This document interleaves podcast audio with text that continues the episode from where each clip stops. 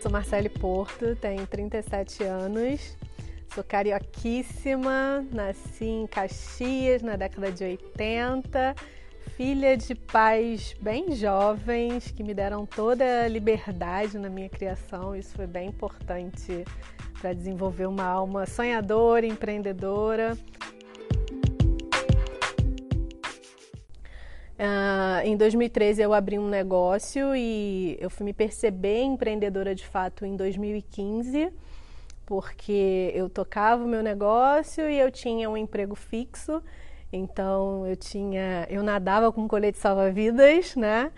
E aí, a partir do momento que eu tive que sobreviver do meu trabalho, eu tive que gerar renda para viver a partir daquilo que eu produzia, eu fui começando a me perceber empreendedora. E comecei a ter muita dificuldade, me senti muito sozinha. Eu tinha muito conhecimento de gestão, abri uma empresa como a gente estuda na faculdade, com plano de negócios, com tudo bonitinho. E na hora da vida real eu quebrei muito a cara. Mas um fator que me doeu bastante foi me perceber mulher dentro desse processo. Porque eu nunca tinha parado para prestar atenção nisso. O meu histórico profissional sempre teve muito rodeado de homens. As minhas equipes eram muito masculinas, eu era a única mulher dentro daquele contexto. Na adolescência, eu estava sempre no meio dos meninos, jogando bola, fazendo judô, jiu-jitsu, sempre em contextos muito masculinos. Eu estudava num colégio que era integral, de 7 às 5 e meia eu saía do colégio, eu ia para natação, eu ia para sei lá onde. Então eu não tinha uma tarefa doméstica a ser executada. Eu arrumava meu quarto mal e porcamente uma vez por semana e ainda pedia pelo amor de Deus para minha mãe me liberar da tarefa.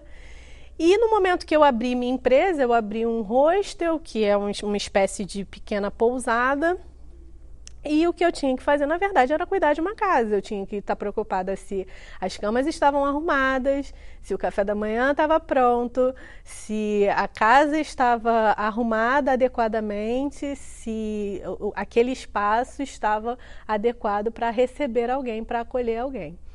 Com três anos, dois anos e pouco de empresa, eu comecei a me questionar em relação a isso e eu comecei a procurar no Rio de Janeiro é, mulheres empreendedoras, comecei a jogar, comecei a usar essa hashtag no Instagram e eu via que aqui no Rio de Janeiro não tinha muito esse movimento. E fui começando a pesquisar na internet, até que eu conheci o projeto que era a Escola de Você, que era tocado pela Ana Paula Padrão e pela Natália Leite, que acontece até hoje em dia. E elas eram é, faziam vídeos, faziam lives numa época que isso nem era muito fomentado. Eu assisti aquilo, devorei aquilo e comecei a fazer uma rede. Só que essa rede da escola de você era muito mais forte em São Paulo do que aqui. E elas faziam aqueles encontros, aquelas reuniões. Eu falava, gente, por que, que a gente não faz isso aqui? Por que, que a gente não faz isso aqui? E aí foi nessa, nessa, nesse desejo pessoal mesmo de, de trazer esses encontros para cá, que junto com uma, com uma outra mulher que chama Sara, que também era da escola de você, a gente resolveu conectar as redes de mulheres que a gente conhecia para tentar fazer um Dia da Mulher, um dia comemorativo da mulher, que foi 8 de março de 2017, foi no hostel, foram 40 inscrições que foram preenchidas muito rápido. E a gente não tinha certeza se aquilo ia dar certo, não ia, enfim, deu certo. Foram 50 mulheres, foi uma roda que durou muito mais do que o previsto. Teve gente que saiu do hostel 11 horas da noite, e aí tinha hóspede, tinha tudo, foi uma confusão. E eu saí daquela roda muito feliz, mas falando que eu nunca mais ia fazer aquilo na minha vida. e aí, é, ah, tá bom, foi tudo muito bom, tudo muito bem. Não, mas vamos criar um grupo. E aí, ah, não, então vamos pelo menos criar um grupo no Facebook para compartilhar as fotos. E aí surgiu o grupo, que era. É, elas mesmo colocaram esse nome, Juntas Somos Mais. E aí eu pedi um amigo, ah, não, já que vai criar uma coisa no Facebook, deixa ficar bonitinho. Eu pedi meu amigo para criar uma logo, ele fez a logo, eu fiz uma página. Que no primeiro momento, ali na página, eu ia ficar postando algumas coisas relativas ao empreendedorismo. Mas eu comecei a perceber que isso não era suficiente, né? A gente precisava muito do, do olho no olho, do, desse contato presencial. E Comecei a participar de outras redes, me voluntariei em ONGs que trabalhavam só com mulheres, comecei a fazer um trabalho com a Esplande também aqui no Rio, com a Rede Mulher Empreendedora, entrei no Grupo Mulheres do Brasil e fui me envolvendo nesse contexto do empreendedorismo feminino, muito para amenizar minhas próprias dores, entender esse processo do que estava acontecendo comigo. E aí, em cada situação que eu passava com o meu negócio, eu identificava muitas das coisas que eu havia ou aprendido com alguém em uma roda, ou que eu havia feito em um exercício numa dessas, um, em um desses encontros. E eu fui começando a identificar essa potência do que as mulheres estavam me, me, me permitindo nessa troca. É difícil a mulher se perceber empreendedora, porque é, a gente não foi educado para isso, a gente não foi ensinado para isso. Essa palavra entrou no nosso vocabulário tem pouquíssimo tempo, né? É, mas se você for pesquisar, é, existe uma pesquisadora que eu gosto muito, que é a Sara Sarasvati, é uma indiana, que ela tem a teoria do effectuation, que é totalmente comportamental, e se você for olhar detalhadamente os pilares da teoria dela, são coisas que a mulher fez a vida inteira para administrar a casa, para administrar o seu lar. Só que não era é, é, dado com esse, não era esse nome, né? Eu acho que ainda nem tem um nome e, e que e essa palavra empreender, se você for pegar a etimologia da palavra, ela está muito relacionada à execução. E sei lá por que cargos d'água ela passou a ser relacionada com a abertura de uma empresa, com a abertura de um negócio, né? Quem abre um negócio é um empresário, é uma empresária. E empreender é muito além de você ter um CNPJ, enfim. É, é, na minha opinião, é realmente empreendedorismo é comportamento. A sororidade é, eu vejo muito sororidade como empatia, né? Mas uma empatia dentro das mulheres, né? Uma ser empática com a outra e uma fortalecer, uma puxar a outra, né?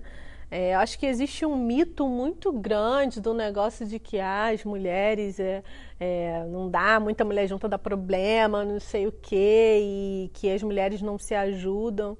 Eu, graças a Deus, tive mulheres incríveis é, que me ajudaram muito, me ajudam muito na minha trajetória, além da minha mãe, da minha avó e da minha tia, que são assim mulheres que eu abusadamente contei a história delas também no livro, contei a história delas no TED sem pedir autorização, mas porque foram mulheres que realmente me inspiram, me inspiraram e construíram quem eu sou hoje. E, e eu acho que a gente acaba se tornando, é, é, dentro dessas conexões, a gente acaba se tornando um pouquinho de cada uma, né? E a sororidade, eu acredito que é uma sentir a dor da outra, uma puxar a outra, uma reconhecer o potencial da outra, né? E entender que nós somos únicas, mas nós não somos nem perfeitas e nem completas, e que uma complementa a outra, e que uma pode complementar as potencialidades da outra, assim como os homens também podem completar é, lacunas que, que faltam, enfim mas no caso específico das mulheres é, é realmente é, é uma puxar a outra. Bem, o livro Alma Feminina no Negócio foi uma coisa muito, muito, muito inusitada que aconteceu na minha vida. Na época eu tinha bastante tempo livre no hostel, porque os hóspedes tomavam café, saíam para passear e voltavam no final do dia. E muito rapidamente eu e meu marido a gente conseguiu organizar os nossos processos de uma forma que a gente ficasse com a tarde bem livre. O meu marido é advogado e nessa época é, foi a mesma época que os processos se tornaram é, eletrônicos. Então ele só precisava de silêncio e internet para trabalhar e o hostel tinha isso é, muito tranquilo. O hostel funcionava numa casa de 800 metros quadrados em Santa Teresa, cheio de árvores, cheio de passarinho, enfim. E aí, uma amiga de uma amiga estava fazendo um MBA de Book Publishing na Casa de Educação em São Paulo. E o trabalho de conclusão de cursos deles era produzir um livro. E aí ela me fez a proposta, tinha ela e mais três amigos no grupo, todas as pessoas muito dentro, é, muito especializadas no trabalho com, com livro é, todos trabalhando em editoras conceituadas já há muito tempo e tudo. E aí ela me fez a proposta: olha, a gente não tem nada para te pagar para você escrever o livro, mas a gente se compromete que quando o livro estiver pronto, a gente vai dar um jeito de colocar pelo menos ele na Amazon, de disponibilizar na Amazon. Então foi um livro que foi um, um projeto educacional. Eles diagramaram tudo com todo cuidado e o livro realmente ficou lindo. Quando o livro ficou pronto, ficou lindo. Foi surpreendente para mim. O lançamento dele foi um lançamento em São Paulo, porque era para um TCC, só que foram umas pessoas que eram minhas amigas, postaram as fotos e as redes sociais criaram um burburinho, as pessoas perguntando quando que esse livro ia ser lançado aqui. E aí é, o Lábio e Futuro também me abriu as portas para que eu pudesse fazer esse lançamento aqui em julho de 2019. Foi um momento muito especial também, onde eu mais chorei na palestra do que dei a palestra, porque os personagens do livro estavam todos na plateia, pessoas que estudaram comigo no colégio, enfim. E o livro, na verdade, a gente não quis que ele fosse um livro totalmente teórico, que desse um passo a passo de gestão para a mulher que quer empreender ou para a mulher que já empreende mas ele que ele fosse um livro que conseguisse através das, das minhas histórias das coisas que aconteceram na minha vida e dando ilustrações e exemplos e conectando essa teoria com a prática. Então o resultado me deixou muito feliz e depois o feedback também das pessoas que foram lendo ficou bem legal e aí agora os exemplares físicos, agora não, os exemplares físicos acabaram super rápido e depois, é, conforme o prometido, é, eles colocaram o, o livro disponível na Amazon. Então tem lá agora disponível para todo mundo que quiser conhecer essa história. Tá lá a alma feminina no negócio. Uma dica para quem deseja empreender é principalmente mulher, né? Primeiro avaliar muito, fazer muito por você, o que que você realmente quer, né? Porque normalmente a mulher coloca sempre a família em primeiro lugar. E às vezes ela vai abrir um negócio porque o mercado de trabalho não absorve mais ela quando ela engravida, quando ela tem um filho. Esse mercado não está preparado para recebê-la de volta ou como alguns casos que também já, já escutei, quando, quando essa mulher é, fica doente, depois ela, ela tem a porta de trabalho fechada e aí ela precisa, de qualquer forma, é, é, se sustentar e acaba indo para o lugar do empreendedorismo.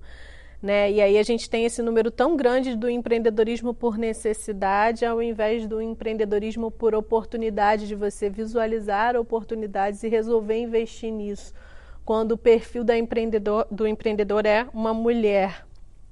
Né? É, mulher acaba colocando a necessidade acima de tudo. Então, é, para quem é, quer iniciar, é, tá com, está com um sonho disso, eu acho que o primeiro passo é sempre se colocar em primeiro lugar, né? fazer essa pergunta e responder o que, que te faz realmente feliz, porque eu acho que vendem muito esse sonho de que ah, o empreendedorismo, né, o empreendedorismo glamourizado, que ah, é tudo tudo maravilhoso, é muito bom, é flexível, você faz seus horários, enfim mas é, é, muito duro, é muito solitário, é muita responsabilidade. Nem sempre você atinge as metas que você é, deseja. Então, você está preparado para isso? Ou o que te faz feliz realmente é ter o seu salário caindo ali na conta e você só está pensando em empreender porque, sei lá, você não gosta do seu chefe ou porque você não está feliz dentro daquele contexto específico daquele seu trabalho.